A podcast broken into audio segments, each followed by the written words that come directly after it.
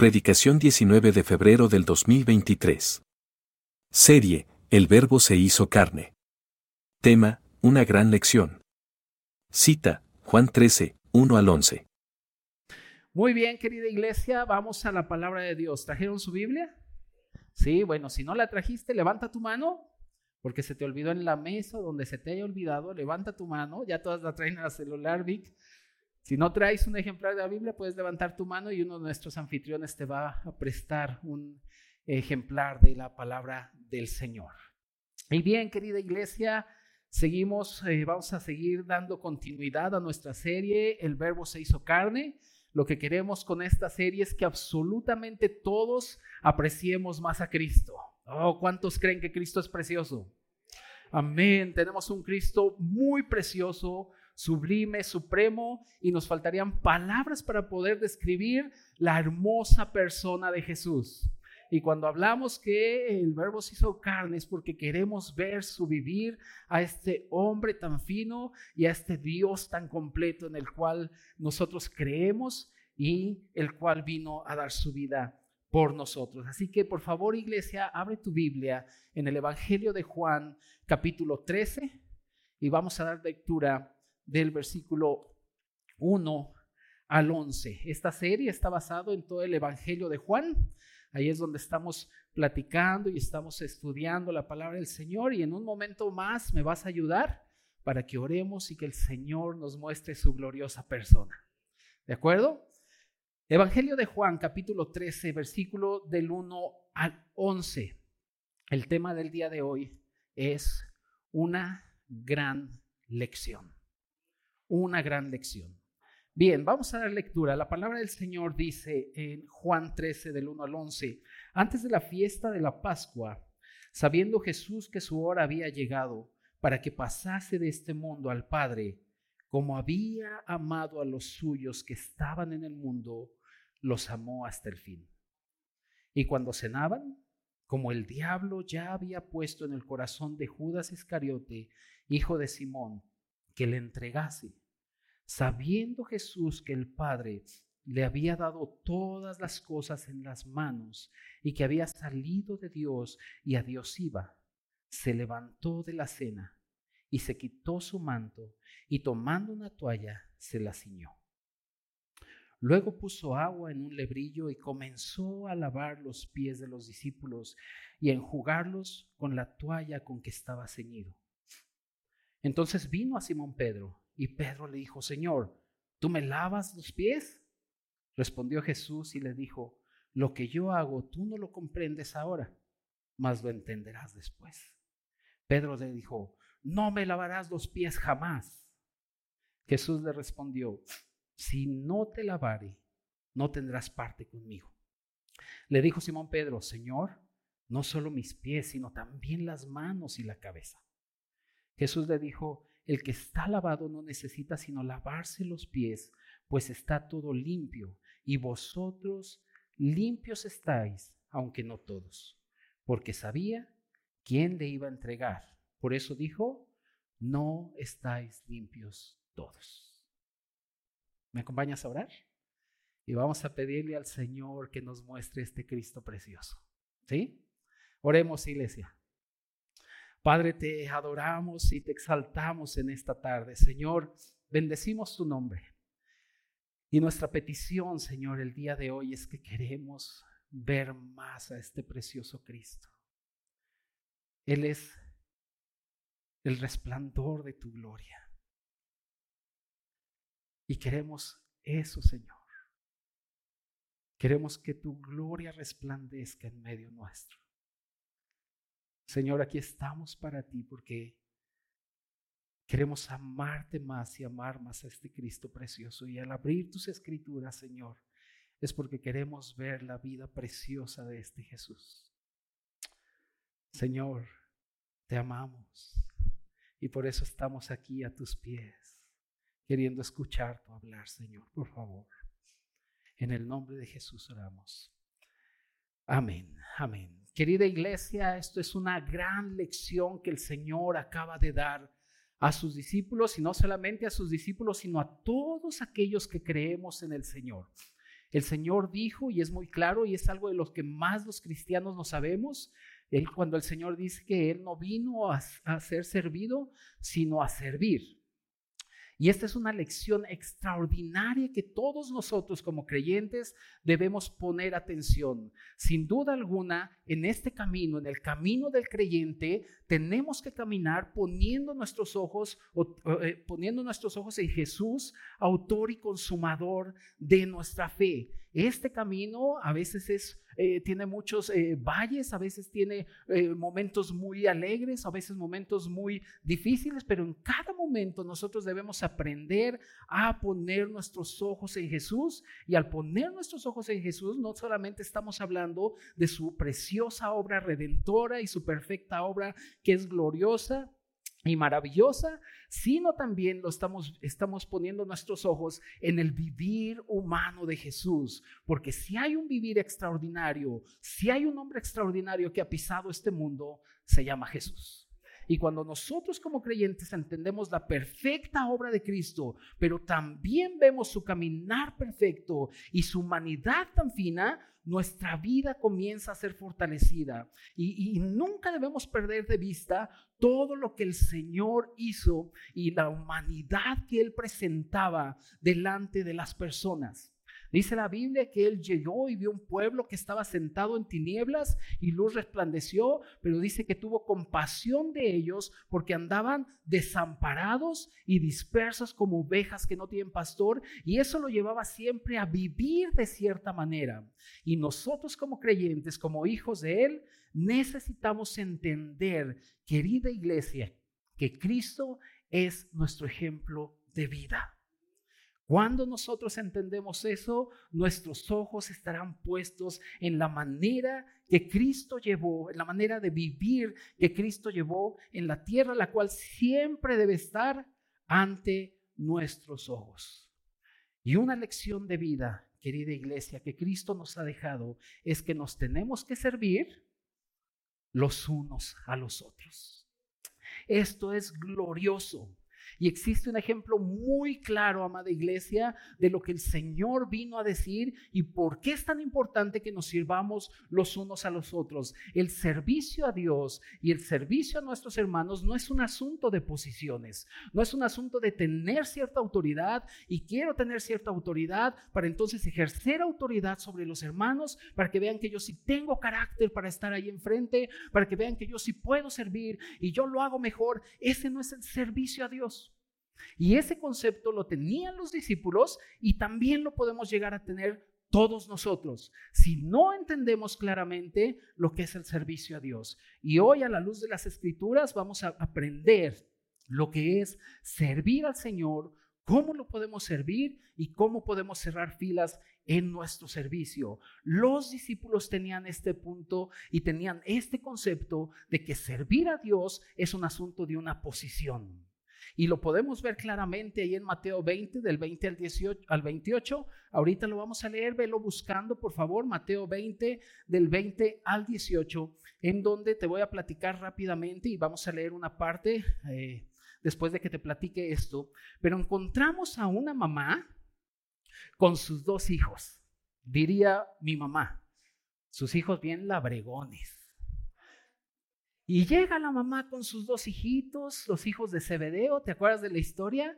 Llega la mamá con sus chiquitos, bonitos, preciosos, ya semejantes grandulones, y le dicen al Señor, el Señor le dice, ¿qué quieres mujer? Bueno, Señor, quiero pedirte algo, que mi hijo precioso se siente a tu derecha y mi otro hijo hermoso se siente a tu izquierda. Querían una posición, ¿te acuerdas? Dice la Biblia que entonces el Señor dice, no sabes lo que dices, mujer.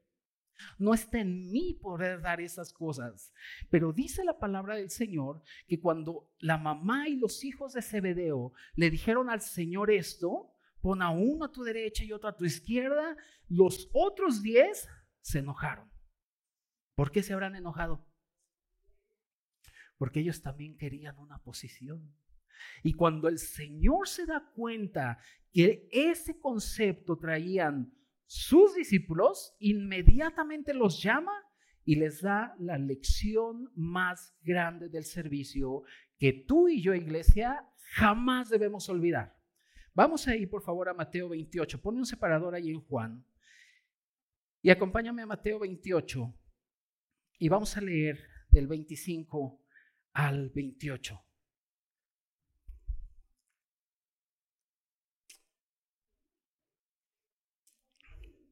Mateo 20, les dije Mateo 28, ¿verdad?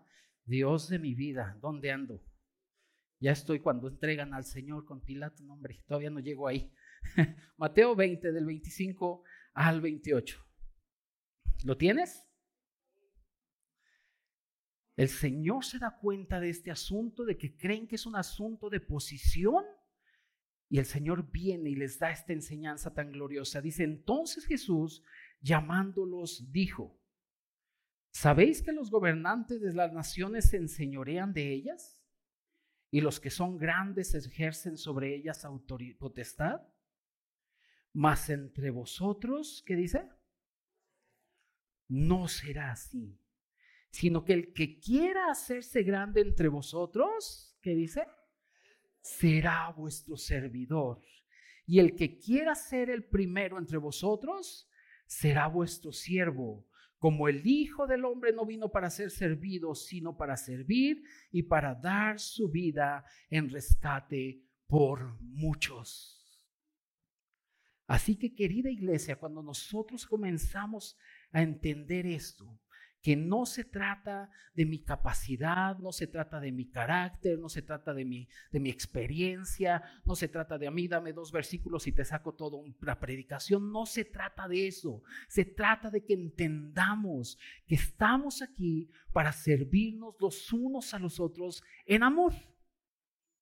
Y eso es totalmente diferente a lo que el mundo arroja o nos viene a decir que los que estamos aquí enfrente somos los que tenemos cierta eh, eh, eh, privilegio en donde los demás tienen que servir y eso es una mentira.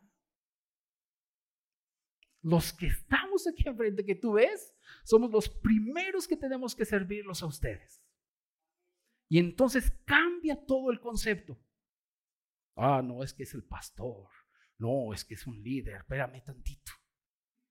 ¿Sí? El gran siervo de Dios. ¿Has oído eso? Ay, pasa el gran siervo de Dios. Y aquí dice, aquí va, doctor en divinidades, teólogo, da teología en tal universidad y pasa el gran siervo de Dios. Cuando Lucas viene y dice, siervos inútiles somos. ¿Has oído que presentan alguna vez? Y ahora con ustedes el siervo inútil, ¿no? ¿Por qué no? Si la Biblia dice, somos inútiles. Así que si un día dices que pasa el siervo inútil y paso yo, no me voy a enojar. Al contrario, siervos inútiles somos, porque lo que nos fue pedido que hiciéramos, eso hicimos. Y este es el servicio que es totalmente en este reino al revés. Señor viene y dice, los gobernantes se enseñorean pero ustedes no. Quien quiera ser grande debe empezar a aprender a servir. Así que esta gran lección es gloriosa, querida iglesia. Y mira, el servicio los unos a los otros tiene una base. Y la primer base que debes aprender para que tu servicio sea adecuado al Señor es el motivo del servicio. Sencillo. Y este es el primer punto que vamos a ver, querida iglesia, el motivo de nuestro servicio. Regresemos a Juan, por favor, y vamos al versículo 1. Juan 13, versículo 1. ¿Lo tienes?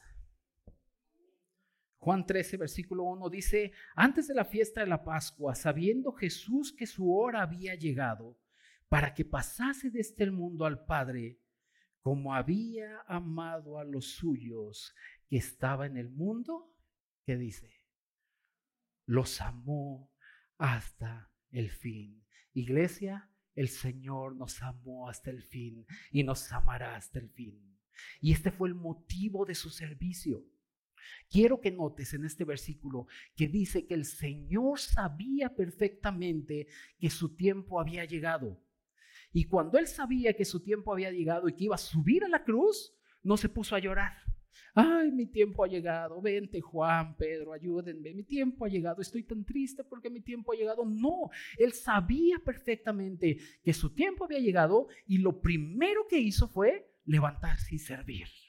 Y este es el motivo de tu servicio y de mi servicio, el amor que le tenemos a Dios y el amor que le tenemos a los hermanos. Si tú tienes otro motivo en tu corazón que no sea este, estás cerrando el blanco. Estás errando al blanco. Si quieres entrar aquí porque quiero llegar hasta arriba y quiero hacer esto y quiero lo otro, el motivo de tu servicio es primero el amor a Dios y ahí viene el fruto de tu amor a Dios, es el amor a los hermanos. Nosotros servimos al Señor porque amamos al Señor. Y eso lo dice la palabra de Dios. ¿Te acuerdas de Pedro? Después de que Pedro vino y fracasó y negó al Señor, viene el Señor y le hace una pregunta muy interesante. Pedro, ¿me amas más que todos estos? Me encanta esa pregunta porque antes de que el Señor fuera a la cruz, Pedro le dijo, aunque todos estos te negaren, yo soy Pedro, el... El Pedro, el el Pedro, él, ahora ustedes.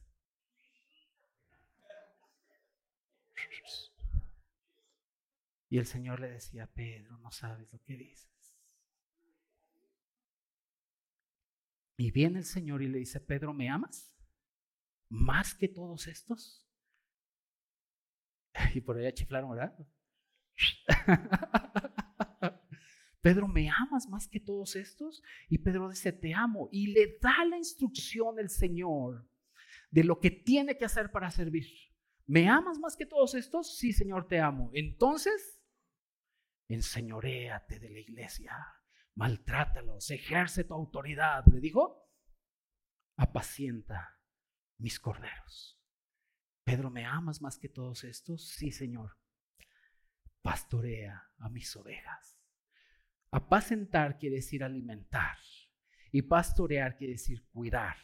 Por lo tanto, si unimos estas dos palabras, querida iglesia, apacentar y cuidar, el servicio se convierte en una bendición. Servir es bendecir a los demás.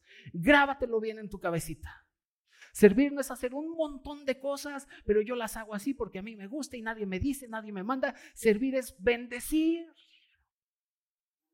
Y cuando nosotros empezamos a entender que el motivo de mi servicio es el amor a Dios, te amo a ti Señor, te amo con todo mi corazón, ¿me amas Moisés? Sí te amo. Entonces apacienta mi rebaño, apacienta mi iglesia, alimenta mi iglesia, cuídala con ternura. Ese es el motivo de nuestro servicio, convertirnos en bendición.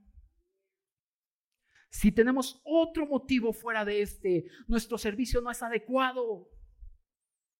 Pero el Señor muestra ahí en el versículo 1, los amé hasta el fin. Y por eso se levantó para poder servir a sus discípulos. Es un asunto, querida iglesia, de ser bendición para nuestros hermanos. ¿Te acuerdas de Jacob? ¿Cómo le fue? Jacob fue tratado por Dios y cuando ya era grande, Dice la Biblia que entonces José manda a traer a Jacob. Y lo primero que hace José con Jacob fue presentarlo ante Faraón. Y hay una charla interesantísima en esa parte. Y vamos a leerlo, por favor. Vuelve a poner un separador en Juan y acompáñame a Génesis 47. Génesis 47. Como todos nosotros sabemos, en la tradición judía, siempre el mayor bendice al menor.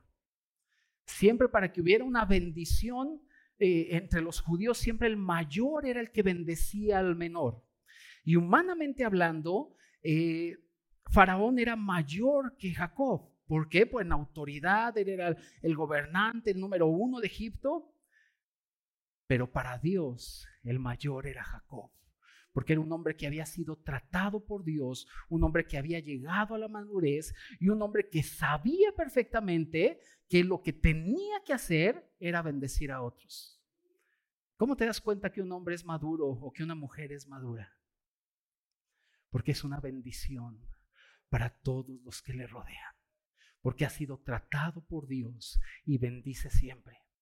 Y fíjate lo que dice Jacob a Faraón. En Génesis 47, del 7 a 10. ¿Lo tienes? Dice, también José introdujo a Jacob, su padre, y lo presentó delante de Faraón. Y Jacob, ¿qué dice? Bendijo al Faraón. ¿Cómo no escribió esa bendición? A mí me hubiera gustado escucharla o leerla. Dice, y, em, bendijo a Faraón, versículo 8, y dijo Faraón a Jacob, ¿cuántos son los días de los años de tu vida? Y Jacob respondió a Faraón, los días de los años de mi peregrinación, peregrinación son 130 años, pocos y malos. Ay, no estará hablando de nosotros. Esta vida nos sale el José Alfredo Jiménez que tenemos dentro. La vida no vale nada. Nada vale la vida, ajúa. Fíjate primero, entró Jacob y lo primero que hizo fue bendecir. Te voy a bendecir y lo bendijo. Y después le dice, mis días fueron pocos y malos. Y fíjate después lo que dice, versículo, estamos en el 8, Dice, han sido días de los, de los años de mi vida y no han llegado a los días de los años de la vida de mis padres en los días de su peregrinación. Y Jacob, ¿qué dice? Bendijo a Faraón y salió de la presencia del Faraón. Primero llegó y lo saludó y fue una bendición. Después le dice, pues no me ha ido tan bien, han sido pocos y malos, pero te vuelvo a bendecir. Una vez fuimos a visitar un grupo de hermanos hace ya varios años, todavía no me casaba, fuimos a visitar a una hermana que vivía en condiciones muy precarias. Llegamos, solamente tenía una sillita de plástico, esa era su sala, tenía una cortinita y tenía una colchonetita. Y fuimos a visitarla porque estábamos muy preocupados por ella. Y nos atendió, nos sentó eh, su hija y estaba un, un hermano en la silla, los otros estábamos sentados en el piso y estábamos ahí esperando y orando y veíamos las condiciones y de repente sale la hermanita y dice, hermanos, el que tiene a Cristo lo tiene todo. Oh, Él se hizo pobre para que nosotros fuéramos ricos. Y nosotros quedamos ministrados. Dijimos, amén, gloria a Dios. Pocos y malos, pero estoy para bendecirte porque he sido tratado, porque entiendo que el motivo de mi servicio es el amor que tengo en Cristo y eso me lleva a un amor entre nosotros. Esta hermana fue una bendición para mi vida. Y es lo que a donde Dios nos quiere llevar. ¿Por qué? Iglesia, Romanos 5:5 dice que el amor de Dios, el amor de Cristo ha sido derramado en nuestros corazones.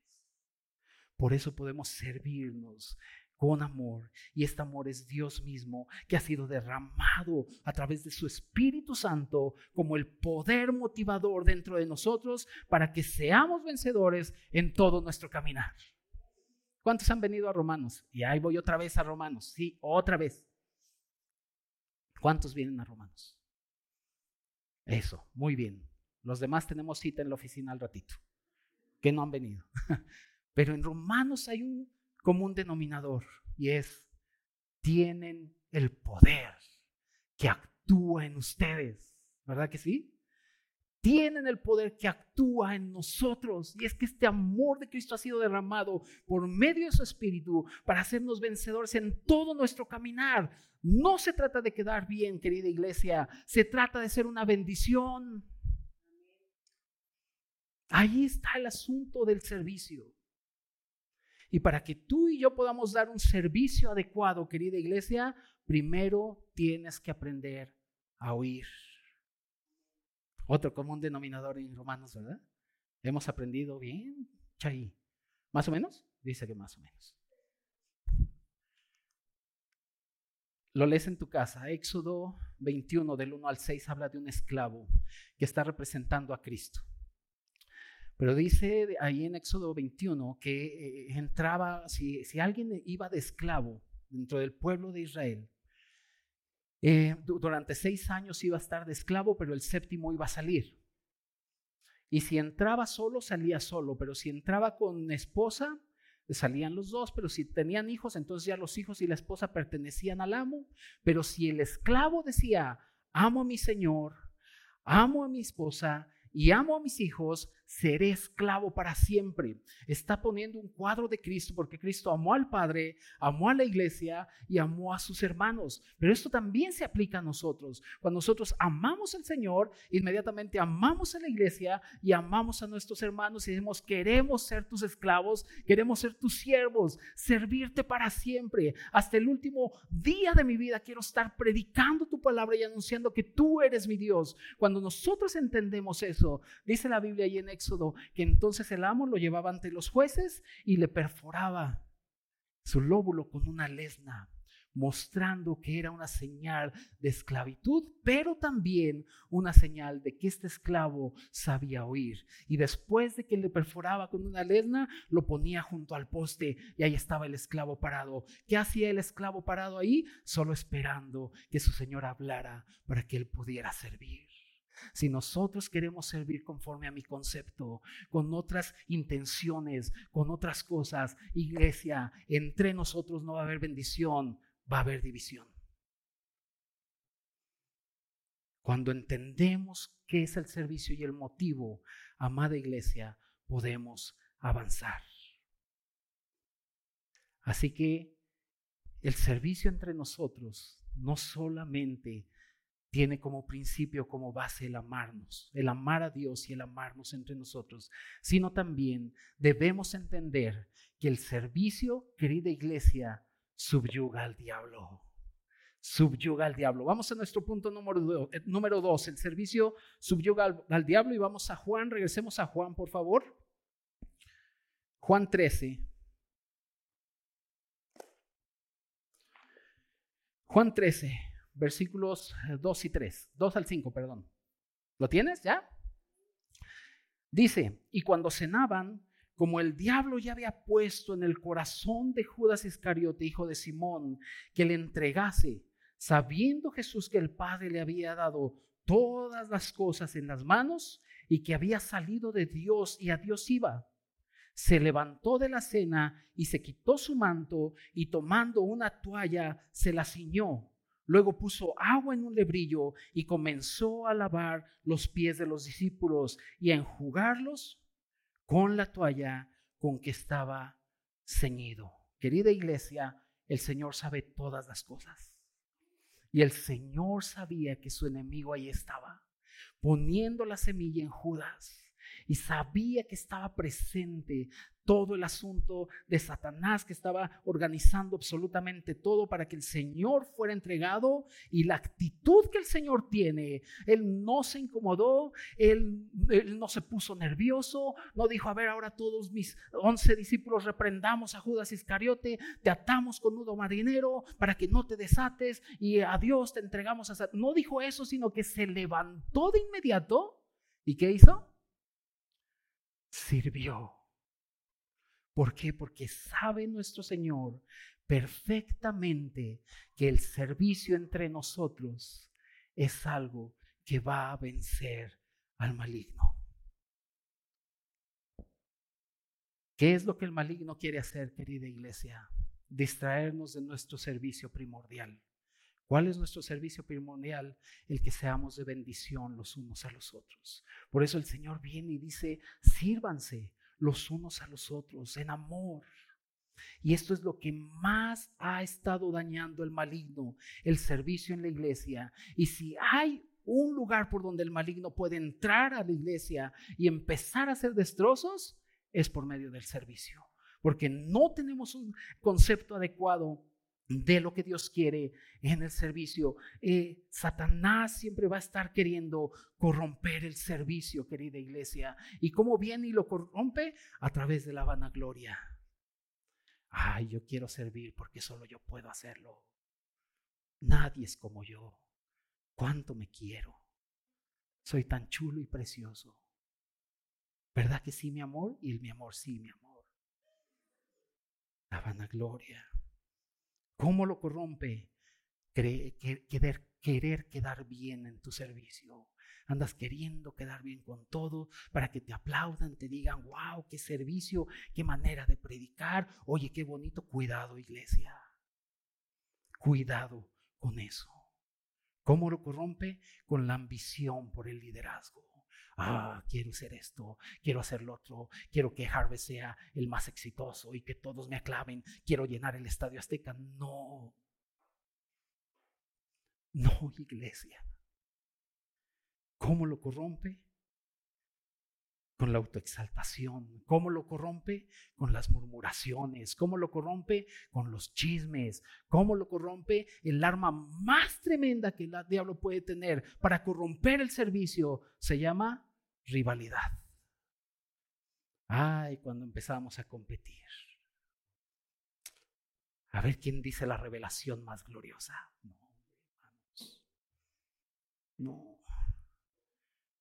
Cuando, cuando nos damos cuenta que estas son las maquinaciones que el maligno utiliza, Pablo decía, no ignoramos sus maquinaciones para que no nos gane ventaja. Así que la iglesia debemos estar siempre atentos a cuál es el motivo, querida iglesia, del servicio y que el servicio siempre va a subyugar al maligno, lo va a vencer. ¿Por qué? Porque el servicio está basado en el amor. Y dice la Biblia, en esto conocerán que son mis discípulos, en que cantan bien afinaditos. ¿No? En esto conocerán que son mis discípulos, en que no faltan a Harvest. ¿En que qué? Fuerte, ¿se lo saben? En esto conocerán que son mis discípulos. ¿En qué? Se amen los unos a los otros. Querida iglesia, debemos aprender a quitarnos el manto y a ponerte la toalla. La, la toalla es un símbolo de esclavitud y el Señor lo hizo. Mira, Moisés es un buen ejemplo.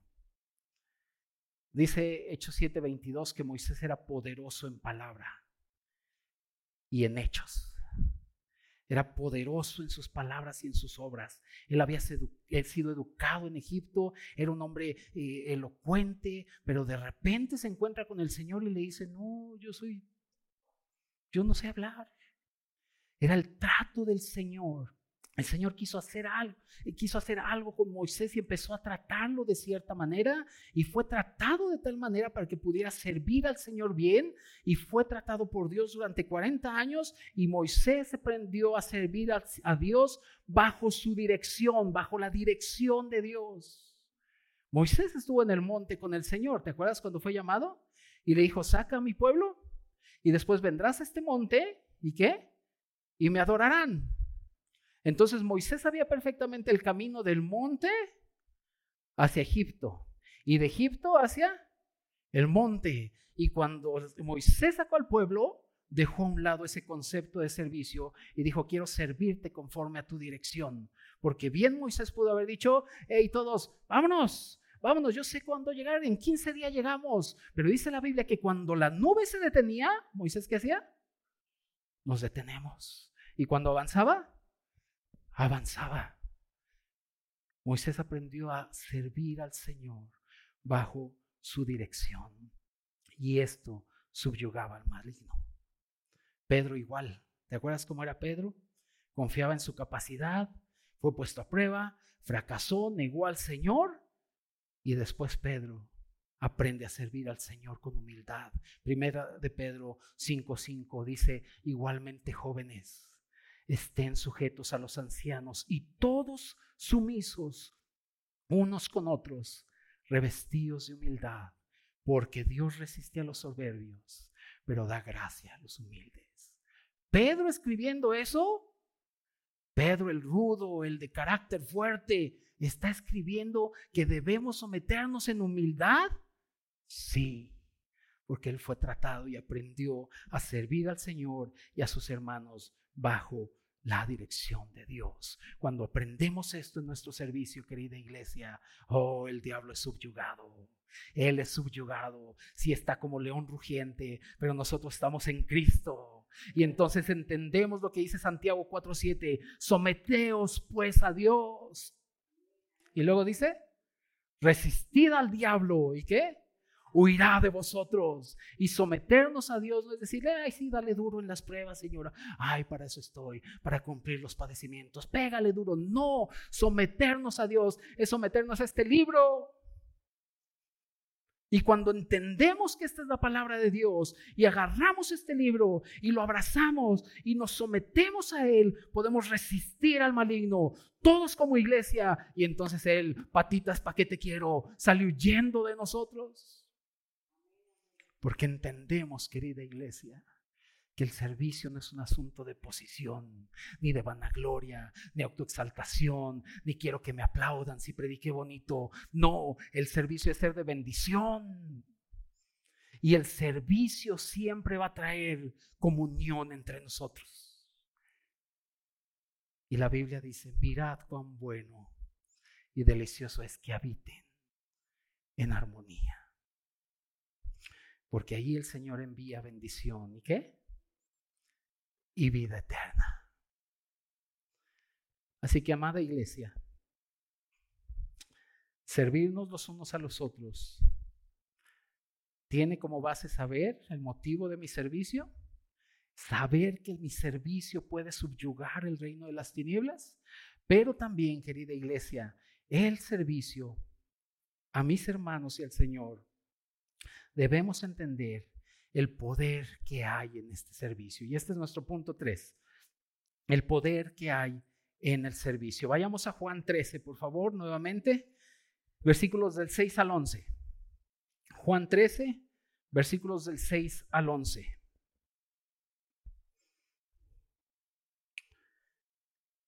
Dice, entonces vino a Simón Pedro y Pedro le dijo, Señor, ¿tú me lavas los pies?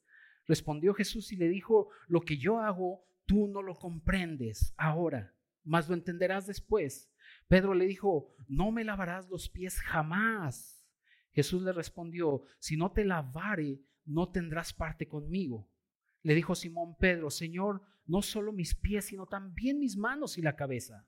Jesús le dijo, el que está lavado no necesita sino lavarse los pies pues está todo limpio y vosotros limpios estáis, aunque no todos, porque sabía quién le iba a entregar. Por eso dijo, no estáis limpios todos. El poder que hay en el servicio es extraordinario, querida iglesia. Este era un, un concepto nuevo para el apóstol Pedro. ¿Por qué? Porque dentro de su tradición era que un maestro como el Señor no podía hacer eso, no podía rebajarse a lavarle los pies a los discípulos y todo lo que el Señor hacía y decía chocaba con todo lo que Pedro era. Esto era un concepto totalmente nuevo para Pedro. Y sabes una cosa, Querida iglesia, mientras más el Señor vivía de esta manera, mientras más el Señor daba palabras de vida, mientras más el Señor actuaba de la manera que actuó, más Pedro era ganado para el Señor. Por lo tanto, mientras más tú y yo sirvamos entendiendo que el servicio debe ser de bendición para los demás, más nuestros hermanos pueden ser ganados para Cristo. Hay un poder extraordinario en esto, querida iglesia, cuando nosotros vemos que servimos para ser bendición, muchos de nuestros hermanos pueden ser ganados. Tu esposa puede ser ganada por tu servicio a ella. Tu esposo puede ser ganado por tu servicio a él. A veces es lo que más impresiona a la gente. ¿Te pasó cuando llegaste a esta iglesia o a alguna otra? Que inmediatamente que llegaste y nadie te conocía, de repente tenías dos, tres hermanos dándote la bienvenida. Una vez fuimos a una iglesia, mi esposa y yo, cuando estábamos buscando iglesia y nadie nos peló. ¿Te ha pasado a ti también? ¿Te pasó? Nadie nos peló, nosotros ahí. Eh, eh, eh, Pero cuando hay un servicio entre nosotros, querida iglesia, puede, puede ganar a muchas otras personas. El Señor mientras más servía a sus discípulos fue un concepto extraño para Pedro. Pero esto ganaba más a Pedro. Y por eso Pedro le dijo, ¿a dónde más iré? Si solo tú tienes palabras de vida eterna, Señor. Y por eso Pedro dice, Él es nuestro ejemplo, el cual seguimos sus pisadas. Y por eso Pedro dice, la, preciosa sangre de Cristo, para nosotros Cristo es precioso. Y Pedro llegó a valorar de tal manera a Jesús por todo lo que Jesús hacía y decía. Y es algo que el Señor nos manda a nosotros como iglesia. Así que el servicio, querida iglesia, no solamente beneficia o bendice a los demás, sino que también nos beneficia a nosotros. El poder que hay en el servicio, querida iglesia, es, número uno, que vamos a comenzar a tener más intimidad con Dios.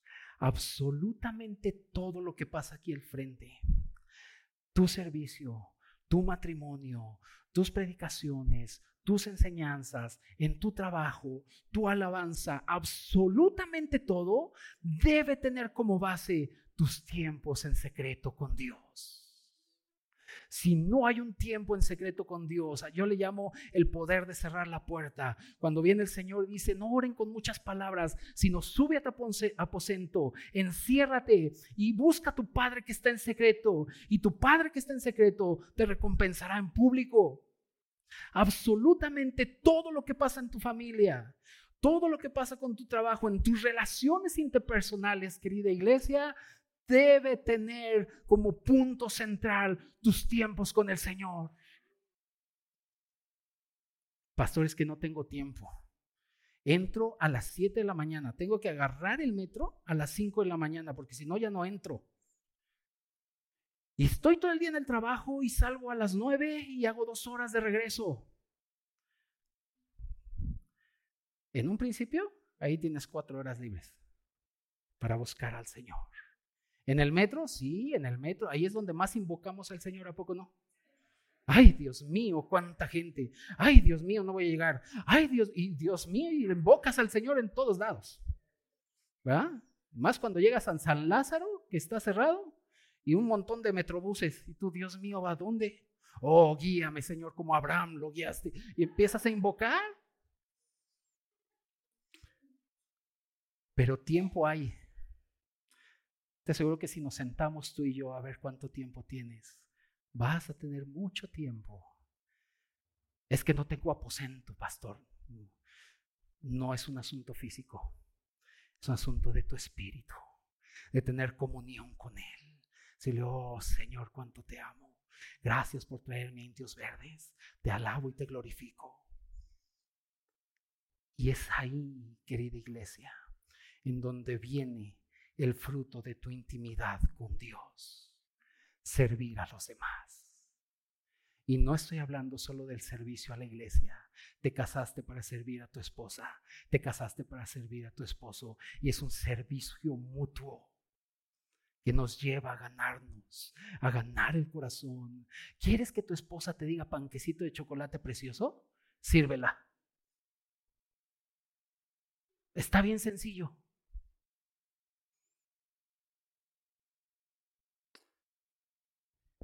Hay un poder en el servicio. Un poder en el servicio. Cantar de los cantares uno uno de mis libros favoritos. Vamos, acompáñame a Cantares de los Cantares. Cantar de los Cantares 1. Eh, Cantar de los Cantares está antes de Isaías. Y este solo se lee en las bodas. A mí no me gusta leerlo en bodas. Porque creo que es más profundo. Cantar de los Cantares 1. Del 1 al 4. ¿Lo tienes? Está antes de Isaías. Dice, ¿cómo empieza? Oh, no, oh, no. Oh, oh. ¿Qué es el oh? Eso, es un anhelo. Y fíjate cómo empieza. Oh, si él me besara con los besos de su boca. Querida iglesia, los besos del Señor es lo más íntimo que puede haber. si me besaras. Y es más rico besar en secreto. dice, si me besaras con los besos de tu boca. Luego dice, porque mejor son tus amores que el vino, a más del olor de tus suaves ungüento. Oh, tu nombre es como un ungüento derramado. Por eso las doncellas te aman. Atráeme en pos de ti, correremos. El rey me ha metido, ¿en dónde? En sus cámaras, en lo secreto. Y entonces nos gozaremos y alegraremos en ti. El Salmo 100 dice, servid a Jehová con alegría, venid ante su presencia con regocijo. Yo no sé por qué Toño nos cita a las ocho. Si es bien temprano. ¿Por qué en Romanos? Si es el único día que me paro tarde. ¿Por qué grupos pequeños entre semana? Y ahora se les ocurrió un estudio de matrimonio siete y media. Ya, ya, ya, ya, ya, ya. Ah, te falta tiempo en las cámaras del Señor. Oh, porque es cuando estamos en sus cámaras, venimos con alegría y con regocijo y decirle, aquí estamos ante tu presencia, tú eres mejor que el vino. Ya vi que muchos se rieron. ¿eh? Nos falta tiempo en sus cámaras. Y decir, oh Señor, lo más glorioso es tu presencia y lo más extraordinario es tu iglesia y amo estar con mis hermanos. Por eso David dice, me alegré con los que decían, a la casa del Señor iremos. Amada iglesia, si entendemos que en nuestro servicio hay poder, el poder viene por conocer más íntimamente al Señor. Y de ahí se desprende la comunión con mis hermanos. El Señor dijo, que ellos sean uno, como tú y yo somos uno. ¿Para qué? Para que el mundo crea que tú me enviaste. O sea que el poder para que la gente crea proviene en nuestra comunión los unos con los otros. Y eso no va a suceder si antes no tomamos a Cristo como nuestro ejemplo de servicio. ¿Sabía que su tiempo había llegado? Se levantó a servir. ¿Sabía que el maligno ahí estaba? Se levantó a servir. ¿Sabía de los conceptos que Pedro tenía? Se levantó a servir.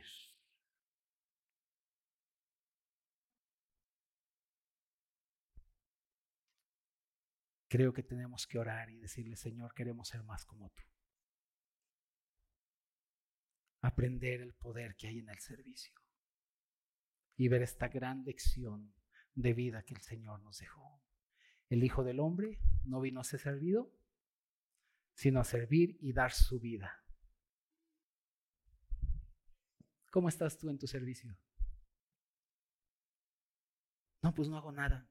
No se trata de hacer muchas cosas. Fíjate que el servicio que los sacerdotes del Antiguo Testamento daban era uno. Sí presentaban al animalito y todo, pero el más grande servicio que ellos tenían delante de Dios es permanecer en su presencia. Y era difícil para ellos porque no tenían a Cristo todavía. Pero nosotros tenemos este sumo sacerdote que es Cristo, el cual podemos invocar a cada momento, vivir en su presencia y entonces amarlo más y servir a mis hermanos con los motivos adecuados para servirle. ¿Hay oportunidad de servir en la iglesia? Mucha.